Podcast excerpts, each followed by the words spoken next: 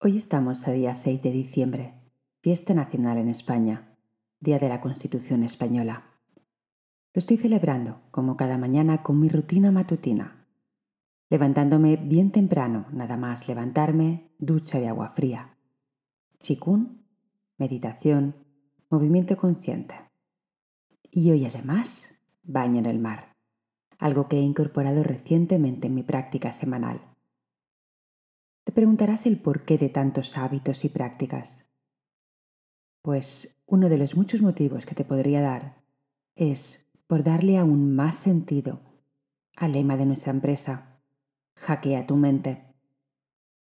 El hackear la mente es justo hacer y atreverte a lo que más le incomoda a tu ego, a lo que a tu propio personaje diría, ¿yo? ¿Ahora esto?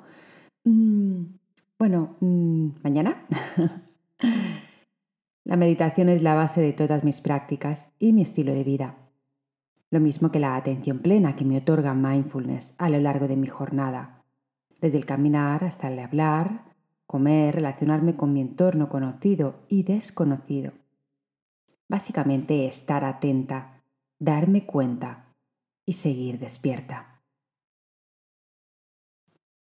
En el pasado me di cuenta, en el punto en el que mi mente se acomodaba. Se sentía tan reconfortada en su guarida. Tal vez pasaban uno o dos días sin practicar, y ya sentía que buscaba el confort y me tiraba a estar más pasiva y más aletargada y empezaba la rumiación de la víctima y el discurso de la que no podía y la que tenía miedo.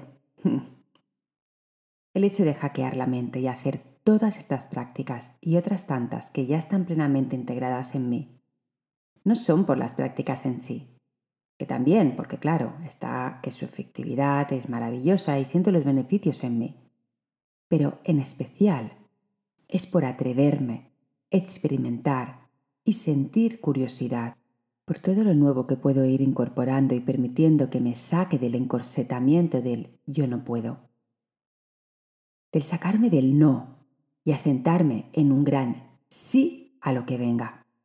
De estar cada vez más y más abierta a una actitud que integra, abraza e incluye. Cuando me voy a la ducha fría, así sin más, recién salida de la cama calentita y con ganas cero, mi actitud y mi receptividad al agua empiezan en el camino de la cama a la ducha. Antes de ducharme, ya sé que la ducha fría está en mí y me va a sentar genial. No me meto en el agua fría de la ducha o en el mar con la actitud cerrada de la que no quiere, pero tiene que, mm, pobrecita. Ah, no. En mí ya hay una apertura tal que es la que me permite estar más y más tiempo. Entonces lo importante para mí no es solo el hecho del agua fría.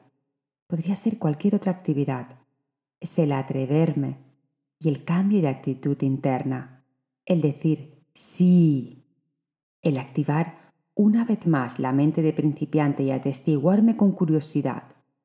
¿Cómo soy capaz de ir transformándome, desencorsetándome y reírme del personaje que me tenía limitada?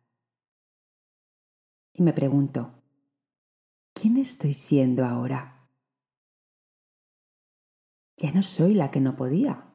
Entonces, Entonces, querido explorador, me estoy creando a cada instante.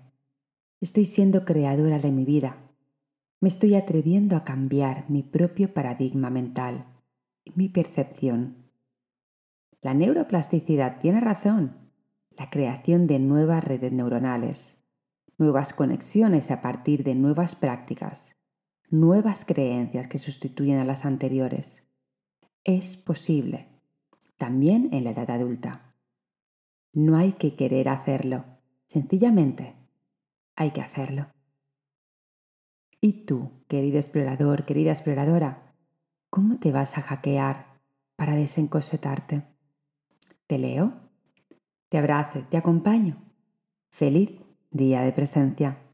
Chao.